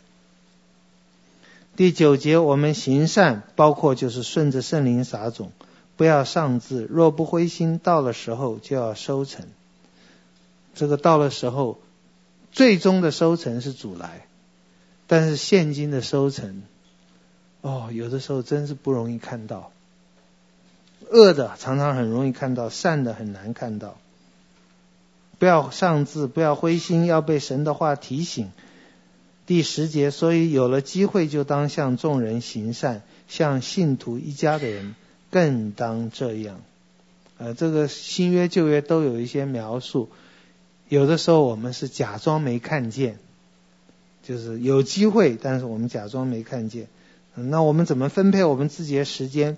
也有一些人虽然是极少数，我们没我们没有把神在我们身上所需要做的事。做好，就是有的时候在管闲事，就是说是在帮助人，其实在管自管别人的闲事，自己的工作没有做好。好，第十一节，请看我亲手写给你们的字是何等大呢？这是一个很亲切的话，我们看不懂。尤其现在你传简讯，除了用符号来代表我是何等的气，我知道好多符号哈，虽然我没有用哈。那么这里保。保罗一般都是口述秘书记的，但是这里有很很字很大的字，有人说这这就表示这个这个他所写的这这几个字是表示他对加拉太人的爱心。第十二节，凡希图外貌体面的人都勉强你们受割礼，无非是怕自己为基督的十字架受逼迫。他们那些受割礼的，连自己也不守律法。他们愿意你们受割礼，不过要借着你们的肉体夸口。好，这个就有一点好像不好讲哈，或者会误解。外貌体面的人，意思就是以貌取人的人，意思就是看外表的人。那么看外表的人，就希望你外表身上有个记号。是有割礼的。我已经讲过，在罗马的浴室里面，男人一起洗澡的时候是看得出他有受割礼或没有受割礼。罗马人会看不起受割礼的人，那他们看不起犹太人。犹太人是看不起没有受割礼的人。那么，但是这些都是外貌，但这个外貌就是他所讲的外貌，其实当然不是身体上受了割礼那看那个部分，而是。你的身体行了多少律法？外貌看起来你温良恭俭让，你内心里面没有受割礼。就是其重点不是你外表上的肤色，外表上的呃割礼不割礼，外表上有没有受割礼，是你是不是以你的肉体，以你这个人，以你自己所做的来夸口。那么注注意这些外貌的，就是怕。自己为基督的十字架受逼迫，所谓为基督十字架受逼迫，就是我们单单信耶稣，我们单单因信称义，这样就会被犹太教的基督徒攻击。我们不愿意受那攻击。其实那些守割礼的人自己并不守守律法，这我也是非常清楚。在嗯历世历代，嗯这很讽刺的，那些很注重律法的律法主义者，包括柏拉修，包括美国的自由主义者，到最后都是放纵的。他们没有真的守律法，因为他们不不注重神恩典的人，也不会注重神的律法。他们要借着你的肉体夸口，意思就是说我又笼络了哪些人。第十四节，我断不以别的夸口，我断不以别的为荣耀。我只夸我主耶稣基督的十字架，这听起来都是很属灵的事，但这些事，我希望你在悟性上，在道理上有更多的了解。为什么耶稣的十字架这个救恩是这么奇妙？这我们都已经讲过好多次了哈，当然还没有讲完，这是一个永远可以继续传述的美好的故事。因这十字架就就我而言，世界已经钉在十字架上；就世界而言而论，我已经钉在十字架上。这个世界其实你可以几乎等于肉体，意思就是说，不是说我不在肉世界生活，很多人会有这个误会；也不是说我不我不我不看重我的肉体。我们一再讲，我们的肉体和这个世界都是重要的。而且基本上是美好的，因为是上帝造的。耶稣甚至道成了肉身，成为我们的拯救。教会也是一个道成肉身的延续。教会不是纯粹无形的，教会也是有形的。圣礼是有形的，是感觉得到的。我们没有轻看这些，但是所谓钉十字架，就是说这些不是我们的基础，也不是我们的目标。我们在世，我们不属世。嗯，我昨天有一点想法哈，就是我一直不太了解圣经，一直在讲到说我们在世上是客旅，是寄居的，是不是太消极了？好，一方面我们知道我们并不消极，因为我们固然是客旅，是寄居，那意思也就是说我们不眷恋这个世界，这个世界不是我们的终极目标，也不是我们的基础，我们的终极目标和基础都是上帝，我们的过程是基督，基督是我们道路，但是我们没有轻看。做客旅的重要，我我我我自己也没有多讲，以后可能可以多讲一些。因为我现在再想想，客旅和寄居的固然最重要是表示我这个地方不是我的家，我有个目标，我要回到家或者我要回到我要去的地方，我最终要去的地方。但是各位做客旅、做寄居的，烟是一个很消极的东西吗？各位，我们不是都做观光客吗？你觉得做观光客是很消极的吗？你去大英博物馆，你去某个国家公园的三天，你不是有很多收收获吗？我们在这世上，我们在每一站，我们都可以是一个很好的观光客，不随地吐痰，也守当地的规矩，也很友善，不是只有血拼，我们也学习当地的风俗，我们参观故宫，然后我们在里面学到很多东西。我们做客旅，让我们不眷恋世界，却很规矩，也很享受这个我们要过去的世，我们要过去的世界，好叫我们在新天新地，也可能就是这个世界的更新里面，我们能够做得很好。所以我我觉得，我们跟我们世界钉在十字架上，我们的肉体钉在十字架上，不是消极的，是积极的，是不以不被这些东西约束。而用这些东西来荣耀、享受上帝。好，第十五节，受割礼不受割礼都无关紧要，要紧的是做新造的人。啊，受不受割礼不重要，我们新造的人、更新的、重生的、披上基督的，是有圣灵在里面的。愿凡照此理而行的，愿平安怜悯加给他们。和神的以色列民，这也是一个很奇怪的描述。愿平安怜悯加给这些人。下面如果他要讲得清楚一点，应该说愿怜悯平安平安怜悯加给教会。但他说神的以色列民，我想他这样讲就是他没有轻看犹太人，他没有轻看神对旧约百姓的拣选。因为旧约的以色列和新约的教会其实都是一群子民，没有要跟犹太人唱反调的意思。从今以后，人都不要搅扰我，因为我身上带着耶稣的印记。这又是一个一语双关。我身上有耶稣的印记，不是割礼。当然，他也是受过割礼。那这印记是什么？我们就难说了。各位，你身上的印记是什么？就是是六六六还是七七七？哈哈。六六六是敌基督的哈，这个在以西结书、启示录都有讲。